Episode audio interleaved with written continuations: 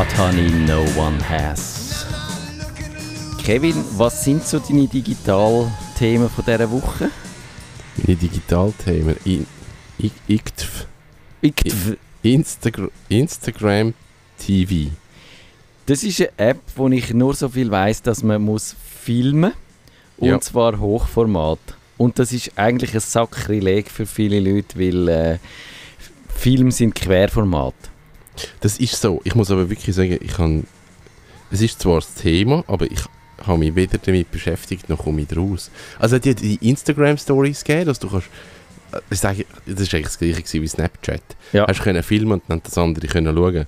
Und jetzt gibt es Instagram TV, da kannst du filmen und können das andere schauen. Für mich ist es wie das Gleiche. Instagram Story hat sich glaube nach 24 Stunden gelöscht und das andere löscht sich nicht. Also wenn Oder ich, ist etwas mit der Dauer? Vielleicht kann man auch länger aufnehmen. ich glaube, das ist schon Nur das. das. Und es ist mehr so, na, es soll wirklich mehr, glaube ich, in Richtung Fernsehen gehen und nicht nur ganz so kurz Schnipsel. Und wenn ich das richtig verstanden habe, wettet die Instagrammer auch gern, dass dann so halt Medienunternehmen dort wirklich Inhalt, gut, schön produzierte Inhalte, die pumpen als quasi Fernsehen 3.0. Wenn man YouTube als Fernsehen 2.0, Hochformat. ja, Da kommt ja sicher Schweizer Fernsehen in einer Hochformatkamera mit. Oder stellen sie eine die quer. müssen einfach ein Stativ haben, das so einen Kopf hat, wo du kannst Kamera Das ist noch so eine Herausforderung. Ja. Und dann müssen sie noch 3D aufnehmen. Und HD und HD. Querformat, HD Hochformat, 3D. Was brauchen wir noch? Äh, Braucht UH UHD auch noch. Die Gut, das UHD. kannst du ja alles abrechnen. und äh, genau und, und HDR High Dynamic äh, Resolution. Ah, du könntest natürlich eine Kamera haben, wo irgendwie wo, wo 16 oder 24K aufnimmt. Das und gibt dann es wahrscheinlich noch nicht. Genau. Und du nimmst einfach viel zu viel auf und dann Ja. kannst du einfach rausschneiden, Genau. wie, wie du halt brauchst. Das fände ich sowieso gut, 360 Grad rundherum und dann kannst du einfach den Ausschnitt nehmen und dann machst du eigentlich, du nimmst alles auf und am Schluss machst du den Film, mit dem einfach die Ausschnitte zusammenpasst. genau, das ist so. Ich habe jetzt die auf App aufgemacht und dann ist Kaffee Freitag, wo auch schon in dieser Sendung war, ist dann gerade gekommen und die hat ihren Videoblog gemacht, sie jetzt da schon. Also es ist offenbar ist das jetzt der heiße Scheiß, dass man und ich sehe, wenn man wenn man äh, geht, schauen, sehe ich den Lorenz Keller vom Blick, der hat sein ein ganz grusiges Getränk, das er im Starbucks gekauft hat, hat er gefilmt. Also ich- mich dunkt jetzt auch nicht, dass jetzt das so richtig wirklich zwingend ist alles. Ich glaube, es drückt einfach also in die in das YouTube-Vlogger-Ding ein. Das, der Vlogger, der hat wahnsinnig Wert gewonnen in den letzten Monaten. Jeder ist ja YouTuber. Und jetzt probiert, glaube ich, irgendwie jeder dort zu drücken Mhm. und so ein bisschen, so ein bisschen den Markt abzugreifen und irgendwie eben für die Vlogger irgendwie eine Plattform zu bieten, wo dann das nächste YouTube wird. Müssen wir eine Sendung darüber machen? Noch nicht. Noch nicht? Nein, Okay. ich glaube ich glaub nicht. Also, dann, machen, dann haben wir es das umfassend erledigt, oder? Ausser ich kann ja da dann noch während der Sendung mache ich mal kurz noch so ein Video. und Dann, Genau, yes. und dann sehen wir, ob es gut ist. Unbedingt. Ich habe ja mein Ärger, von, mein, mein Ding von der Woche ist eigentlich ein Ärger von der Woche. Das Internet ist wieder mal in dire straits, wenn man so schön sagt, in, in schlimmer Gefahr. Und zwar das mal wieder mal wegen, oder ich weiß nicht, auf jeden Fall wegen der EU, aber sicher auf wieder, wieder mal wegen dem Urheberrecht. Und zwar will die EU, die Schweiz das auch macht, ihr Urheberrecht reformieren und da haben sie so ganz komische Sachen vorgesehen. Zwei Dinge, nämlich einerseits die Upload-Filter, das heißt irgendeine große Plattform oder alle größeren und kleineren Plattformen, wo können Nutzer ihre Sachen tun, die müssen von Anfang an schon beim Upload schauen, dass das nicht urheberrechtsverletzend ist.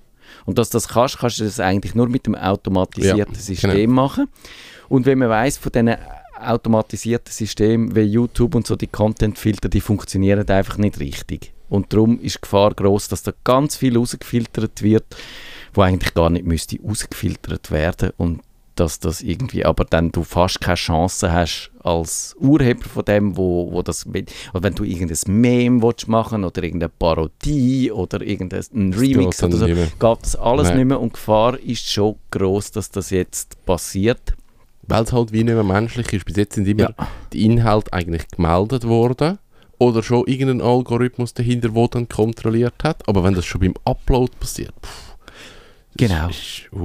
Also bei der YouTube, der Content-ID, die siehst, die macht das auch. Und wenn du das Gefühl hast, dass die das fälschlicherweise macht, ist das, und das gibt auch Beispiele, Ja, wo sie ja. das gemacht hat, ist das extrem schwierig, das zu beweisen, dass du das darfst. Also du Mhm. musst eigentlich beweisen, dass du unschuldig bist. Und das ist so eine Umkehr von der Beweislast, schwierig. was, was schwierig Ja. ist. Und ich frage mich, und dann gibt es noch das äh, Leistungsschutzrecht, das kommt dann noch dazu. Das sind die Verleger, die sagen, wir möchten gerne, dass jede, jeder, der unsere Inhalte verlinkt, unsere schönen Beiträge, Artikel und so, wenn sie mehr machen, wieder nur einen Link setzen, sondern wenn sie eben auch den Titel zitieren oder das Lied zitieren, dass man dann muss dafür Lizenzen zahlen Ah, wirklich? Und das ist das Zweite, wo da auch drin kommt. Und das ist ja eigentlich fast noch absurder, weil ein Blog, wo einfach andere äh, Inhalte zitiert, ist dann schon sofort auf sehr dünnem Eis. Ja, also da überlege ich mir jetzt, gerade wenn du irgendwie mal willst, äh, schnell ein Buch oder so irgendetwas beschreiben, dann bist du aber relativ schnell dann am Arsch. Ja, Also, also dann nimmst du schnell mal irgendeinen Satz oder einen Titel raus und nimmst wahrscheinlich auch drei, vier Sätze raus und dann heisst schon, gar nicht, also Ja. uff. Hm. ist, ja, ich, hab ich finde das sehr seltsam und ich weiß auch nicht, wir als Schweizer haben da ja irgendwie auch nicht viel dazu zu bei- beizutragen. Es ist wahrscheinlich so, dass das uns auch wird betreffen, falls das jetzt, es, das Urheberrecht ist immer noch so im, im äh, Entstehen begriffen, aber es sieht im Moment so aus, als ob das auf guten Weg wird, auch durchzukommen oder auf schlechten Weg durchzukommen.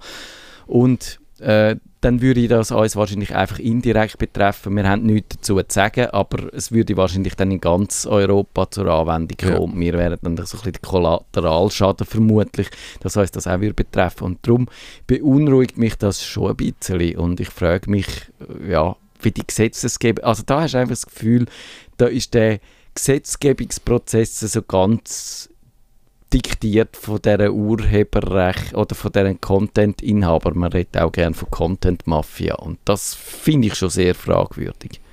Ja, es, auf die einen Seite verstehe ich es, weil halt wahnsinnig viel kopiert und aufgeladen und geraubt wird. Und auf der anderen Seite muss ich aber sagen, es sind eigentlich oft die falschen Ansätze dahinter. Ich habe auch keine Lösung. Aber äh, es, es ist nicht das Richtige, das irgendwie mit Sperren oder so zu lösen. Nerdfunk. Herzlich willkommen zum Nerdfunk. Nerdfunk. Ihre Nerds am Mikrofon Kevin Recksteiner und Matthias Schüssler. Wir machen heute wie jede letzte Dienstag vom Monat Kummerbox live. In dieser Sendung behandeln wir die Computerprobleme, die ihr uns per Mail habt zukommen lassen, auf nerdfunk.stadtfilter.ch und mit akuten Problemen läutet ihr uns ins Studio an. Die Nummer ist 052 203 31 00 oder das Gästebuch auf stadtfilter.ch hätten wir ja auch noch, das ihr könnt benutzen wenn ihr wettet.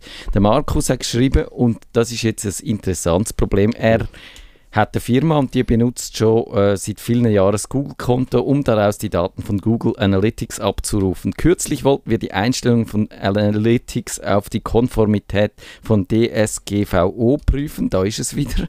Dabei stellten wir fest, dass das Konto, welches wir jeweils nutzten, nicht über die entsprechenden Berechtigungen verfügt. Also ich nehme an, Sie haben eben ein anderes benutzt, Ja. heißt das, und der Administrator von dem ist vergessen und verloren gegangen. Und er hat versucht, mit Google Kontakt aufzunehmen, um wieder herauszufinden, was das für ein Konto ist. Und Fazit, er hat das nicht geschafft. Hast du eine Ahnung, wie man dann das könnte lösen, das Problem? Ich würde jetzt mal sagen, das kannst du nicht einfach lösen. Also wenn der Admin, wenn es ein, also man muss schnell sagen, bei Google Analytics ist es so, dass man ein Admin kann sein, der, der kann alle Berechtigungen haben und dann darf der weiss Unter-User vergeben. Und die dürfen dann zum Beispiel, muss man erklären, was Google Analytics ist. Äh, Zum nochmal noch mal einen Schritt zurückgehen. Google Analytics ist ein Auswertungstool für eure Homepage. Das könnt ihr installieren. Das ist ein Google-Dienst. Da kommt ihr einen Code über, den könnt ihr einbinden. Und dann seht ihr, wer sind eure Besucher, wie lange sind sie auf der Homepage geblieben, was haben sie angeschaut. So, das ist Google Analytics. Dann gibt es den Administrator von dem Konto, der kann Unterkonten vergeben. Und wahrscheinlich haben die jetzt ein Unterkonto.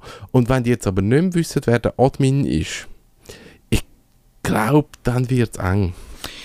Das ist auch meine Vermutung. Also es ist tatsächlich so, ich, ich habe das nicht gewusst, wie das genau mit dem Analytics äh, im Detail funktioniert. Ich habe jetzt das ein bisschen allgemeiner angeschaut, wie es dann ist, wenn man einfach ein Google-Konto hat oder ein Gmail oder was weiß ich was. Ja. Das gilt ja wahrscheinlich analog für ganz viele andere Betreiber auch. Dann kann man zuerst einmal nachlesen im Hilfebeitrag Probleme bei der Anmeldung und dann gibt es da, ich habe den Nutzernamen oder die E-Mail-Adresse vergessen, mit dem beziehungsweise der ich mich normalerweise anmelde. Da kann man noch äh, eine Telefonnummer durchprobieren und verschiedene E-Mail-Adressen. Aber wenn dann natürlich alles nicht hilft, dann äh, ist es einfach relativ schwierig. Weil er hätte es, glaube ich, gerne da Google an ein Telefon gemacht und nachgefragt und gesagt, habt ihr irgendwo jemanden, der ähnlich heißt wie ich oder irgendein Unternehmen, wo darauf hindeutet vielleicht oder könnt ihr noch ein bisschen suchen mit anderen Möglichkeiten, könnt ihr vielleicht schauen, wenn ich euch die ID sage, was dann da oder ich nehme an, es gibt eine Google Analytics ID oder irgend so etwas aufgrund von diesen Merkmalen und das macht Google nicht. Das ist glaube ich, dann an dieser Stelle, tut mir leid, Markus, wirklich völlig egal. Ja, ich hatte mal einen Fall gehabt von Google Places. Das ist ja der Dienst, wo man kann sagen, in dem Fall das Restaurant gehört mir und dann kann man wie den, Eintrag verwalten, kann dem Eintrag irgendwie Bilder dazufügen und Öffnungszeiten und einen kurzen Text und der erscheint dann in der Google-Suche. Und ich habe mal einen Fall gehabt, wo, man, wo ein Kunde von mir hat zwar den Account für sich gelöst, also der hat, wie gesagt, das ist mein Restaurant, hat es mit dem Account verknüpft und hat nachher irgendwann den Account verloren. Und wir haben also dann wirklich müssen das Spiel ganz von vorne machen. Wir haben wirklich nochmal müssen zu Google und sagen, wir sind Inhaber von dem Account, der andere Account ist nicht mehr gültig. Dann haben die ihm, glaube ich, eine Postkarte geschickt und die hat er dann müssen mit dieser Nummer bestätigen. Aber das ist wie ein physikalischer Standort gewesen. Dort haben sie können sagen, wenn die Postkarte ankommt und der Code eingegeben wird, das wird vermutlich korrekt sein. Mhm. Bei Google Analytics, wie, wie wollen sie euch die Daten rausgeben? Also, ja. Ich weiß nicht, ob man dort jemals eben eine Adresse müsste, also Postadresse hinterlegen oder so etwas. Und ja, Also ich habe schnell geschaut bei einem Kundenaccount von mir, wo ich Admin bin und der Kunde ist nur Kunde, der noch anschauen kann und der sieht eben mich als Admin, sieht er nicht, der weiß nicht, wer Admin ist. Und darum macht es mega schwierig, dort nur schon herauszufinden, ja, wie, wie heisst denn die Mailadresse, die dort hinterlegt ist. Dass man zumindest dort irgendeinen Ansatz hat und wüsste, ja, da ist noch irgendetwas rum. es gibt einfach den Moment, wo man nicht mehr weiterkommt. Das ist halt einfach so, Genau. ich glaube. Und neues Google Analytics Konto einrichten und von dort ausgehen. Ich Ich habe würd- die Daten verloren, aber pff, ja. ist die Frage, ob das so tragisch Ja. ist. Also die kann man ja vielleicht dann irgendwie nochmal ein paar Sachen exportieren, wo man gerne will, will Ja. behalten aber dann gibt es halt einen Bruch. Und ich würde auch sagen, in dem Fall ist es wahrscheinlich unvermeidlich und besser, wieder, wenn man jetzt da noch viel Aufwand würde betreiben Es gibt dann nochmal einen, einen äh, Beitrag auf support.google.com, der heißt verlorenes Google-Konto neu erstellen. Aber auch da ist natürlich, wenn man nicht einfach herausfindet, wirklich, was das für ein Konto und wie die Anmeldedaten sind, dann wird einem Google auch da nicht weiterhelfen. Also, äh, Ja. Und darum meine Empfehlung, die ich da vielleicht auch schon gemacht habe, aber die ich garantiert immer mal wieder mache, äh, ist, dass man einen Passwortmanager braucht, wirklich zum all seine Zugangsdaten verwalten, dass man so Sachen nicht verliert. Und gerade wenn man dann halt mit Leuten und wenn ihr wisst, äh, wenn ihr wollt wissen, wie man Passwortmanager braucht, was es für Programm gibt, dann findet ihr die Informationen in unseren Shownotes auf nerdfunk.ch. Und wenn man mehrere Leute ist in einem Unternehmen, dann muss man halt irgendeine Strategie finden, um die Passwörter zentral verwalten und wissen, wer die äh, hat und wer welche. Das ist sicher auch gut, wenn man sich da eine Strategie überlegt, welche E-Mail-Adresse man für so Konten braucht, dass man eben auch die Möglichkeit hat, die zum Beispiel zur Not auszuwechseln, wenn dann so ein Admin, der die mal benutzt, in Ungnade gefallen ist und so. Das, also eben, es kann ja sein, dass wenn du im Unternehmen bist, dass, äh, oder was auch nicht sinnvoll wäre, ist, wenn der seine persönliche Adresse braucht. Ja. Und Ja. eben, da muss man dann vielleicht wirklich im Vornherein sich überlegen, wie man das macht. Und so bei historisch gewachsenen Konstellationen ist das manchmal ein bisschen schwierig. Da muss man dann irgendwann einmal eine Systematik reinbringen. Und das kann dann vielleicht heißen, dass man halt muss, muss ein neues Konto anlegen für so etwas. Schwierig. Der Daniel sagt, der hat ein Problem mit seinem iPad äh, und er hat nämlich im äh, iPad R2 kann er nicht mehr Videos anschauen im Browser. Egal ob Safari oder Chrome, es kommt die gleiche Fehlermeldung und zwar heißt die äh, Your browser does not support Fullscreen. Also man kann nicht, man kann das nur im Fenster schauen, aber nicht im Bildschirm füllend. Keine Ahnung. Andere Browser benutzen. Ich keine Ahnung. Ich habe kein iPad mehr seit, seit Oh nein, Jahren warum nicht? nicht mehr. Ich- ah, das ist seit Jahren nicht ich mehr. habe das, ich habe nie ein iPad. Ich habe mal ein iPad gehabt und ich habe es nie gebraucht. Dann habe ich das iPad verschenkt und seitdem keins mehr. Und darum muss ich mich nicht mit so Problemen Ja. auseinandersetzen. Ist so. Ich habe das, glaube ich, ein, zwei Mal gesehen, aber mich hat es gedacht, ich hätte es dann können lösen indem ich das Video angetippt habe und dann hat es es in der YouTube-Video-App aufgemacht und in der App ist es dann Vollbild gelaufen. Ah, das stimmt, das kenne ich aber vom iPhone auch, dass es teilweise nicht abgespielt wird und dann im YouTube-App geht. Und wenn man antippt, dann müsste es eigentlich irgendwie das auch sagen, willst du es in der App aufmachen? Und wenn du es dann machst, dann ist okay. Ja. Und sonst musst du es halt vielleicht in der YouTube-App selber nochmal suchen, wenn das nicht geht, das wäre halt ein bisschen mühsam, aber, aber es kann natürlich sein, dass das schon ein uraltes Video ist, wo dann noch mit einem uralten Embed-Code eingebettet worden ist oder so, oder dass der vielleicht, der, der das gemacht hat, selber an dem Embed-Code rumgefummelt hat, oder es gibt ja auch gewisse Möglichkeiten, die Videowiedergabe auf Webseiten einzuschränken. Also das kann ganz Auf viel. Vimeo geht das noch besser. Da Ja. kann man wirklich sagen, eben der Fullscreen-Button ist nicht und der Share-Button ist nicht und ja, da Genau. muss man es auf Vimeo schnell suchen. So ist es. Das würde ich probieren. Und sonst eben, es scheint das Problem so ein bisschen sporadisch aufzutreten. Äh, unter welchen Umständen habe ich jetzt nicht genau herausgefunden. Man findet ein paar Hinweise in der Support-Datenbank von Apple, aber viel kann man in so Fällen nicht machen, weil du kannst weder am Browser viel machen, an dieser Außer YouTube. den anderen nein. Ja, aber er hat gesagt, dass im, auch im Chrome oder so sei das gleiche Problem. Firefox oder Ja.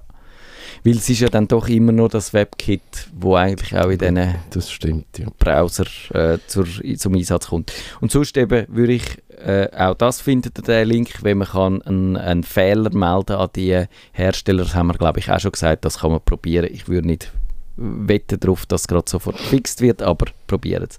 Der Roland der sagt, die Windows 10 Firewall funktioniert nicht. Natürlich staune ich nicht, dass sie nicht geht. Also er hat das erwartet alle Updates gemacht. Also und er hat, wer hat das festgestellt, dass sie nicht geht? Ich habe Firefox aus der Liste der Programme entfernt, im Admin-Konto natürlich, und komme trotzdem ins Internet. Den PC habe ich mehrere Me- Male neu gestartet, um ganz sicher zu sein. Also und er hat die Erwartung, um das nochmal zu sagen, dass wenn man in dieser Firewall inne die Regeln für Firefox rauslöscht, dass dann der Firefox nicht mehr sollte ins Internet kommen. Hm. Ja. Hm. Also, die, die Windows 10 Firewall ist ja so ein bisschen. Ich weiß, ist, ist es eine gute Firewall oder nicht? Man, man hat nicht so viele Konfigurationsmöglichkeiten und man hat eben gleichzeitig mega viel und sie lernt gewisse Sachen eben Ja. selber. Also es ist nicht einfach so, wenn du dort die Regeln rausnimmst, dass dann das nicht mehr geht. Weil ich, vielleicht mag sich jemand noch an Norton Internet Security erinnern Das erwähnt er dann auch noch. ziemlich Ja. die ersten Versionen von dem. Ich meine, die ist installiert und du hast eigentlich nichts mehr können Ja. mit dem PC machen. Weil es hat jetzt alles blockiert. Und jedes Programm, wo innen ist und jedes Programm, wo außen ist, hat die das Norton Internet Security gefragt, möchtest du? Und du hast eh nicht gewusst, was das heißt. Und dann haben einfach alle gesagt, ja, ja, das wird schon so sein. Und nachher hat es gefragt, ja, möchtest du auch, dass der Virus drauf kommt? Und dann ja, ja, wahrscheinlich, puh, keine Ahnung, TCP/IP möchte zugreifen. Ja, wahrscheinlich schon. Und dann hast du das Zeug drauf gehabt. Und ich glaube, darum ist es eben gut, dass Firewall auch so ein bisschen selber entscheidet, was Sinn macht und was nicht. Und dass jetzt mit dem Firefox sagt, du darfst ins Internet, finde ich eigentlich der richtige Weg. Ja. Ich Wahrscheinlich, also ich weiß jetzt nicht, ob man in der Windows Firewall könnte sagen, der Firefox darf nicht ins Internet, ob man den kann blockieren. Wahrscheinlich kann man das, Das kann man ja. aber wüsste jetzt nicht warum. Also du bist auf, der richtigen, auf dem, der richtigen Spur. Und ich habe dann noch relativ lang mit dem Hin und Her geschrieben und ich habe wirklich das Gefühl gehabt, dann relativ schnell mal, er hat eine falsche Vorstellung von, davon, wie die Windows 10 Firewall funktioniert. Das kann man nicht ganz verdenken, weil Microsoft beschreibt das auch nicht gut. Wie das viel bei so Windows-Sachen der Fall ist, dokumentiert das Microsoft einfach schlecht sonst gut wäre, wenn man wirklich ihn könnte auf eine Seite verweisen und sagen, da lies es nach. Ja. Er hat das Gefühl, und da hast du recht, er hat auch das Internet Security von Norton erwähnt.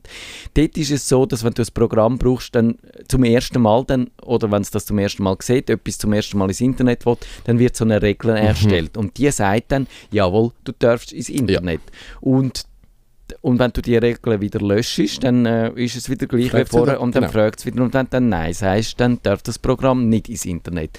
Und das macht die Microsoft Firewall eben nicht, was sinnvoll ist, weil sonst, wenn du das erste Mal äh, ein Update machst auf Windows 10 oder so und schon viele Programme drauf hast, dann musst du jedes Programm, das startet in das Internet, das fragt das und du musst jedes Mal sagen, jawohl, du darfst ins Internet, jawohl, du darfst ins Internet, jawohl.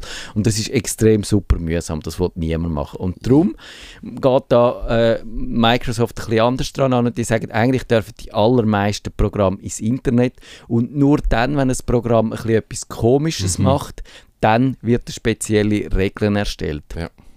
Und da hat es bei dem Firefox, habe ich nachgeschaut, einmal ein, ein Chat-Modul gegeben, das hat irgendwie Hello oder irgendwie so etwas hat's gegeben, äh, wo es dann auch wieder rausgerührt haben. Und das Chat-Modul hat ein bisschen äh, spezielle äh, Charakteristik gehabt. Das hat, glaube ich, auch können, äh, Verbindungen von außen annehmen und das ist natürlich etwas okay, anderes. Weil yeah. wenn, wenn der Computer sagt, wenn eine Verbindung von außen kommt und will mit einem Programm reden auf dem Computer, dann ist das viel verdächtiger, komisch, weder ja. wenn ein Programm rausgeht ja. ins Internet von sich aus. Und darum hat es dort die Regeln gegeben, wo, wo man dann irgendwann mal gefragt worden ist, willst du Firefox die Regeln oder die Berechtigung geben? Und darum gibt es jetzt bei vielen Leuten in, dem Windows rein die Regeln, die, die Firewall-Regeln, wo der Firefox äh, die Erlaubnis gibt. Wenn man die aber löscht, dann heißt das nur, dass man die Chat-Berechtigung äh, entzieht und dass das Modul nicht mehr gibt im Firefox, ist wirklich gleich null. Also es gibt keine Funktion, wo man könnte sperren damit. Und ja. darum funktioniert Firefox genau gleich wie vorher. Und darum hat er das einfach falsch verstanden. Also man kann nicht einem Programm so Berechtigung entziehen, ins Internet zu gehen. Das kann man machen. Es gibt auch das verlinkt. Man kann äh, Regeln aufstellen, wo man dann sagt, das Programm darf zum Beispiel keine Verbindungen annehmen, sondern nur selber aufbauen. Ja. Man kann sagen, es gibt also verschiedene Zonen auch. Man kann sagen, zum Beispiel die Firewall hat eine private Zone oder eine Zone von sicheren Netzwerken mhm. in deinem WLAN daheim. Dann darf sie mehr, wenn du im WLAN von einem Hotel oder von einem ja. Restaurant bist und so. Ja. Das kann man ganz fein säuberlich steuern, aber das muss man machen und wenn man es nicht macht, ist es einfach standardmäßig, dürfen viel Programm relativ viel und ich halte das auch wirklich für sinnvoll, weil sonst wäre einfach der Admin-Aufwand wieder riesig. Ja und ich glaube, jeder ist ja schon irgendwie in Kontakt gekommen mit der Firewall, wenn ihr euch mit eurem Windows 10 Laptop in ein neues WLAN oder in ein neues Netzwerk verbindet, dann fragt er euch ja auch, bist du jetzt daheim oder bist du genau. unterwegs oder bist du in einem öffentlichen Netzwerk. Das ist genau die Firewall-Funktion, wo er auch sagt, ich, ich lade, wenn ihr in einem öffentlichen Netz sind, bin ich halt ein bisschen restriktiver und wenn ihr daheim sind, dann halt ein bisschen weniger. So ist es. Und das ist wirklich auch sinnvoll. Da kann man viel rausholen mit dieser Firewall. Und ich, eben darum würde ich wirklich sagen, ich halte die für gut. Die ist äh, eigentlich eine schöne Balance zwischen Möglichkeiten und nicht nervig sein. Ja. Und ja. ja. und wirklich schade ist, dass sie nicht besser dokumentiert ist, dass die Leute auch wissen, wie sie genau funktioniert und die richtigen Erwartungen daran haben. Das, das ist, glaube ich, auch ja. noch relativ entscheidend. Yes. Und die Frage, warum dass man ein Programm ganz Internet verbieten das kann dann sein, wenn man findet, man will mit einem Programm nur lokal arbeiten und das Gefühl hat, das mache ich noch komische Sachen, indem sie irgendwie heim telefoniert oder Daten sammelt oder immer mal wieder äh, ja, komische Sachen macht. Oder vielleicht auch, wenn es Cloud ist natürlich. Wenn man Cloud die Software hat und dann muss sich mit dem Server verifizieren, dann kann man Firewall sagen, das darf genau. nicht. Und dann können wir mit der Cloud die Software schaffen. Das ist auch gut. Und dann kommt irgendwann mal ein Update, dann läuft alles nicht mehr genau. und dann wieder irgendwo ein kleines Virenpaket mit der Software abladen, das ist unlässig, das ja. machen. Aber das wäre schon eine Möglichkeit. Aber eben, das, ich glaube, die gibt es durchaus, aber eben, man muss auch sicher sein, dass man es dann richtig macht. Ja, das ist schon so. Äh, jetzt muss ich schnell schauen, wo wir da sind. Äh, Ich habe mich völlig verblättert. Entschuldigung. Äh, also, der Arthur sagt, es begann einige Tage nach einem großen Update von Windows 10 Mitte Juni. Das Update war schon überfällig, aber wegen Abwesenheit habe ich es erst später durchgeführt. Wenn ich den PC verlassen, klicke ich immer auf Energiespare und schalte auch den Bildschirm aus. Also dann Energiespar, ich tue ein bisschen raffen, Energiesparmodus, dann ist aber der nicht go Energiesparen, sondern hat angefangen wild zu arbeiten und er hat nichts mehr können machen, also er hat nicht mal mehr an der Maus können rütteln, sondern er hat einfach gerechnet und gemacht und hat dann den Strom müssen abschalten und er weiß jetzt nicht, was da passiert ist und ist verunsichert und können wir da sagen, was da passiert ist? Nein, aber ich kenne das Phänomen. Aber ich weiß nicht, was, was dann passiert. Ich glaube, manchmal verrennen sie sich bei diesen Update. Und dann müllen und müllen und müllen. Und dann... Wir haben wirklich schon Rechner gehabt, die haben einfach mal 24 Stunden laufen lassen. Und die kommen wieder. Ja. Also ich, wir haben ganz selten einen Fall, wo er sich wirklich nicht mehr holt. Manchmal muss man es ausstecken, neu starten. Und dann, dann holt er sich das Update nochmal das sind so komische Update-Phänomene. Dass er vielleicht irgendetwas, vielleicht möchte er Datensicherung noch gleichzeitig machen mit dem, mit dem Update und verrennt sich dann weg so. Ich habe keine Ahnung. Also wirklich empirisch könnte ich es nicht sagen. Aber es ist so, also die äh, modernen Betriebssysteme, die machen auch viele Sachen im Hintergrund automatisch, dann optimieren sie wieder irgendwelche Geschichten, tun zum Beispiel äh, indizieren äh, eure Dateien. Das wäre zum Beispiel ein klassischer Fall, wo nach einem Update könnte passieren, dass die ganzen da Daten für die Suche über die Festplatte nie neu indiziert werden. Und das sollte eigentlich nicht so sein, dass das der Computer ausbremst, aber die Erfahrung zeigt, dass das immer mal wieder vorkommt. Und da ist es tatsächlich so, wie du sagst, wenn man den machen lässt, dann besteht Hoffnung, dass er irgendwann einmal dabei mit fertig wird. Und wenn nicht, dann wird es natürlich schwierig. Ja, dann muss man vielleicht tatsächlich irgendwann einmal abwürgen, wenn man mit dem Wett schaffen und hoffen, dass er dann wieder gut durchkommt. Ja. Das, das ist dann natürlich die große Überraschung. Und es kann wirklich auch sein, dass so bei Updates etwas schief geht. Mhm. Dann kann man probieren, vielleicht mit dem äh, System Restore Punkt und so äh, wieder etwas anzubringen.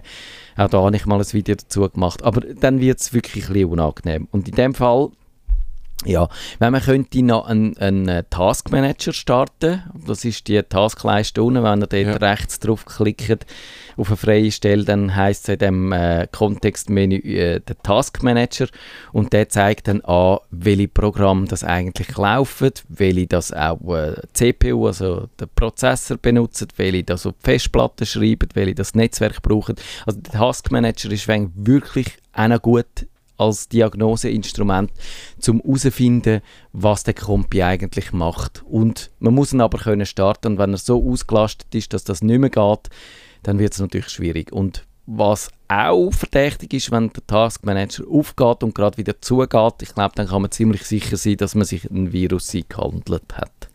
Ach schon? Die, ja. Ist das ein Anzeichen dafür? Viele Viren oder Schadprogramme, ah, die, die wollen, wir wissen natürlich genau, ja. dass man sich auch mit dem Taskmanager beenden machst, ja. und darum tun sie zuerst den Taskmanager beenden. Und das, das ist very smart.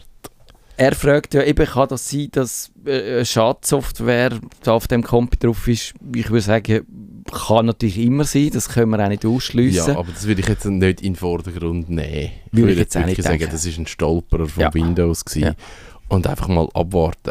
Man merkt ja relativ schnell, wenn sich dann der PC anfängt so komisch, vom Gefühl her komisch verhält, dann muss man dann ein bisschen vorsichtiger sein. Aber die Stolperer beim Update, also ich kenne die, die sind ja. nicht so problematisch. Genau. Und sonst gibt es da halt noch Sachen, die man dann kann ausprobieren kann. Man kann den, probieren, den Computer im abgesicherten Modus neu zu starten. Dann werden nicht ganz so viele Sachen neu geladen. Dann kann man zum Beispiel dann probieren, dass die Sachen, die er machen will, fertig machen lassen und so. Das haben wir auch alles beschrieben in unseren Shownotes nerdfunk.ch und dann müsste das eigentlich klappen. Die... Uh, Sollen wir die, oh, also die Mail, die, das haben wir schon länger, das müssen wir jetzt wirklich mal machen. Doris, die hat nämlich schon am 24. April fünf, ah. fünf Mails geschickt Und die sind alle über 80 Jahre alt. Sie wollten eine Klassenzusammenkunft organisieren. Ah, sehr cool. Und dann sind aber die Mails nicht angekommen. Sie hat, Swisscom hat dann gesagt, sie haben versucht, eine E-Mail zu versenden, welche Merkmale einer Spam-E-Mail-Massensendung aufweist. Die E- E-Mail wurde deshalb nicht verschickt. Sie hat mit der Hotline Kontakt gehabt, man hat ihr nicht können helfen. Sie hat probiert, andere Adressenabsender zu benutzen. Es ist nicht gegangen. Sie hat es probiert, einzeln zu schicken. Es ist nicht gegangen. Und sie hat das auch nicht können weiterleiten, das Mail. Es ist da irgendwie, glaube ich, noch die Klassenzusammenkunft, ein, ein Hotel ist erwähnt gewesen, so Sachen halt. Und sie hat das nicht rausgebracht. Das ist jetzt eine schwierige Frage, weil, weil da wird der Spamfilter aus irgendeinem Grund reagieren und, und die, die Richtlinien sind nicht klar. Nein. Also jetzt muss man, jetzt muss man das anfangen rückwärts bauen und mal schauen, liegt es an der Liegt es an der Absenderadresse, liegt es an der Empfängeradresse, liegt es am Betreff oder liegt es am Inhalt vom Mail oder liegt es am Anhang? Es kann ein bisschen alles sein. Das ist genau wie du sagst, die äh, Betreiber von diesen Spamfiltern, in dem Fall jetzt Swisscom, die sagt natürlich nicht, das ist das Problem gewesen, sonst könnte ja jeder, der Spam verschicken könnte die Mails so bauen, dass dann nicht der Spamfilter äh, triggert.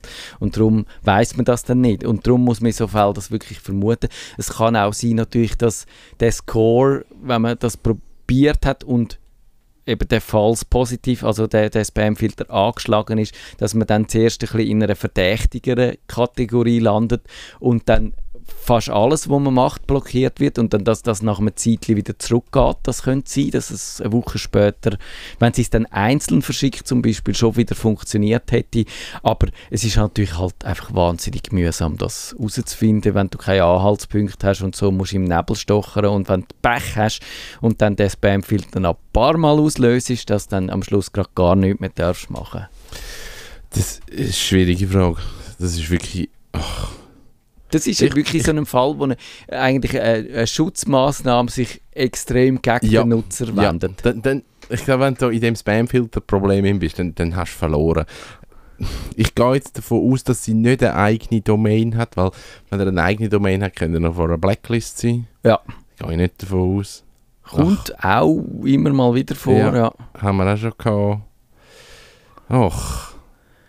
Ich finde es ein bisschen schade, wenn so Leute, die eine Klassenzusammenkunft mit 80-Jährigen möchten organisieren, per Mail und dann, und dann So ah, die laufen. Genau, die Ja. laufen so voll rein. So, also, das ist ein Problem, das ich nie habe. Und Ja. denke so, das sind Leute, die so, ah, ich traue mich jetzt mit dieser Technik und das ist cool. Und nachher, du kannst nicht einmal Mails verschicken. So, come on. Das würde ich jetzt auch sagen, ah, das wäre jetzt auch ein bisschen meine Kritik an der Swisscom, dass sie jetzt da nicht irgendwie eine Lösung gefunden haben. Und wenn sie sie halt manuell auf eine Whitelist setzen, was wahrscheinlich ging, man müsste einfach dem Mann an- oder die Frau an der Hotline hätte müssen schnell irgendwie unbürokratisch das weitergeben an irgendeinen Admin und dann hätte man das geschafft, dass die das Mail rausgebracht hat. Aber das haben sie ein bisschen versagt, glaube ich. Dass halt je grösser der Laden, desto schwieriger wird es so mit unbürokratischen Lösungen. Ja, Und jetzt- so. Eben, meine Empfehlung wäre jetzt halt in so einem Fall noch auf einen anderen Maildienst ausweichen, sei Mhm. das Gmail, sei das irgendetwas anderes. Oder online verschicken, Ja. sich online ein... Es sind so viele Wege, die du irgendwie ausprobieren. Falls die Leute Messenger benutzen, das über einen Messenger zustellen oder zum Beispiel sagen, wenn du eine Webseite hast, dann könntest du irgendwie äh, äh, versteckte Seite, wo man jetzt über das Internet, wenn man die Adresse nicht hat, äh, nicht findet, aber dann könntest du sagen, äh, ich will jetzt Klassenzusammenkunft machen, alle Informationen findest unter dem Link, gang durch die Ecke schauen und dann, wenn nur ein Link in der Mail steht, dann ist der wahrscheinlich, wenn es nicht eine völlig verdächtige Internetadresse ist, wo dann die Webseite drauf läuft, wahrscheinlich so, dass der Link durchkommt und dann äh, kannst du quasi dann generell einfach die verdächtigen Informationen im Mail selber verhindern. Aber es ist natürlich ein bisschen mühsam, wenn man sich Ja. so muss behelfen Ja. und sonst halt, ja, anrufen, Brief schicken. Wahrscheinlich in dem Fall wäre es jetzt unkomplizierter für fünf Leute, das Ja. ausdrucken und auf die Post bringen. Nicht, nicht, eigentlich für unsere Sendung nicht der richtige Weg, aber wahrscheinlich ist es jetzt einfacher. Ja, es ist, es ist wirklich... Und sie hat dann gesagt, eben, es sei äh, wirklich eine po Posse la Hauptmann von Köpenick. Der ist mir nicht so richtig ein Begriff, aber äh, ich glaube, ich, mich denkt das ist genau die richtige Bezeichnung. Und ja, jetzt haben wir noch, nein, wir haben eigentlich keine Zeit mehr, wir müssen pünktlich Wir müssen aufhören. aufhören. Oder einigermaßen pünktlich. Nein, ich weiß gar nicht. Es ist noch niemand da. Manchmal, wenn jemand äh, dann nachfolgend Sendung macht, dann müssen wir pünktlich aufhören. Aber äh, sonst können wir Punkt dran angehen. Und etwas, jetzt habe ich mit Jingle gelöscht. Ach, Oh, die Jingle, das ist, oh, das ist ein Running Gag irgendwie. es ist eine Katastrophe. Also jetzt müssen wir, glaube ich, doch noch eine Minute durchziehen. Ich kann sagen, in einer Woche ist die letzte Sendung von unserer äh, Sommerpause. Und dann kommt eine Travel-Bloggerin. Wir haben eine Bloggerin und wir, es geht wieder mal um Reisen. Ich glaube, das, das wird schön und äh, eine würdige, äh, ein würdiger Abschluss von dieser Staffel. Und im irgendwann Anfangs August geht es dann weiter. Das sagen wir dann noch Wir genau, kommen wie das wieder. ist. Wir kommen wieder, Wir genau kommen so wieder. ist es. Und irgendetwas, ach genau, der Kai ist neu gekommen und hat in Anspielung auf unsere Pre-Show gesagt, hat mir einen Ausdruck vom Bundesgesetz für das Urheberrecht und verwandte Schutzrechte Uhu. in der Schweiz äh, in die Hand gedruckt und dort hat er markiert und das hat er wollen sagen, dass es in der Schweiz, glaube ich, auch genauso schlimme Sachen in dem Gesetz hat, wenn dann das durchkommt. Eben das Ur also so ein Leistungsschutzrecht, dass wenn man so Sachen verlinkt und so, dass man das muss vergüten. Völlig absurdes Ach. Zeug. Tut mir leid, Mhm. absurd. Und jetzt ist der Jingle schon wieder verschwunden, aber das Der will man nicht. Ist egal. Weil wir über, über die 8 ausgemacht haben. Ich probiere es noch einmal. Nein, ich bin zu stur, ich probiere es noch einmal so. Also, tschüss miteinander. Tschüss zusammen.